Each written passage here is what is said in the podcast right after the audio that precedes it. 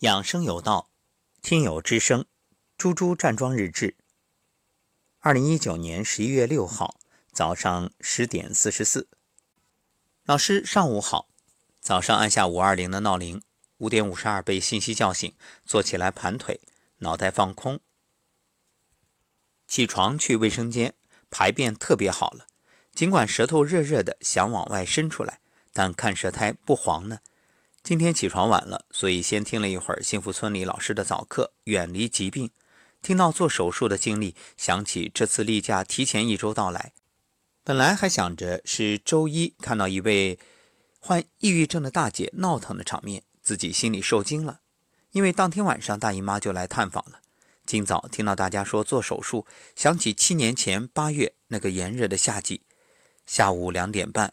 我的小情人来到这个世界上，躺在病房里，瞥了一眼小家伙，眼睛就迫不及待地合上。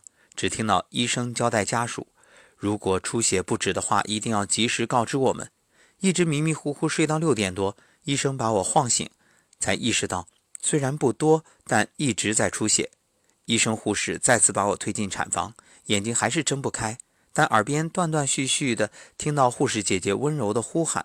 晚上十点多，尽管医生护士不断的帮我做着按揉收缩子宫，还是没有止住，一直在出血。听到主治医生说给主任打电话，然后就又迷着了。再次醒来，听到应该是主任的声音：“好了，写遗嘱吧。”我的眼泪立刻就出来了。我问大家：“我是不是不行了？”顿时产房里一阵哈哈大笑。护士姐姐温柔的声音再次在耳边响起。主任说的是写医嘱，好吧，我醒了。接下来的几天，医生每天都要给我输液体的铁棕褐色。炎热的夏季，不停的出汗，可扎着针管的手背就像进了冰箱一样，冰凉到疼。体贴的护士小姐姐在针管上面放了热水袋，才慢慢缓解。输了三天，我再也受不了那样的疼，果断告诉医生，接下来几天不输了。医生说不输的话，你的身体受不了的，后果得自负。我同意。后来就可想而知，这几年脸色越来越差，身上的皮肤也越来越黄。妈妈看到都有点不敢相信。好吧，过往不念，安住当下。发完老师的站桩音频拉伸，今天站桩的过程应该是目前最好的状态，一呼一吸都是那么自然顺畅，感觉整个身体都是轻盈的，只是嗓子还是针扎的疼。庆幸的是，今年只在上课开始一会儿后疼。去年冬天是经常处在针扎状态。昨天闺蜜打电话说做了一个梦，梦到我俩的嗓子都得了什么癌症。其实听到之后，我心里是很笃定的，我们的嗓子、身体都会越来越好的。就像老师昨天节目说的，一切都是过程。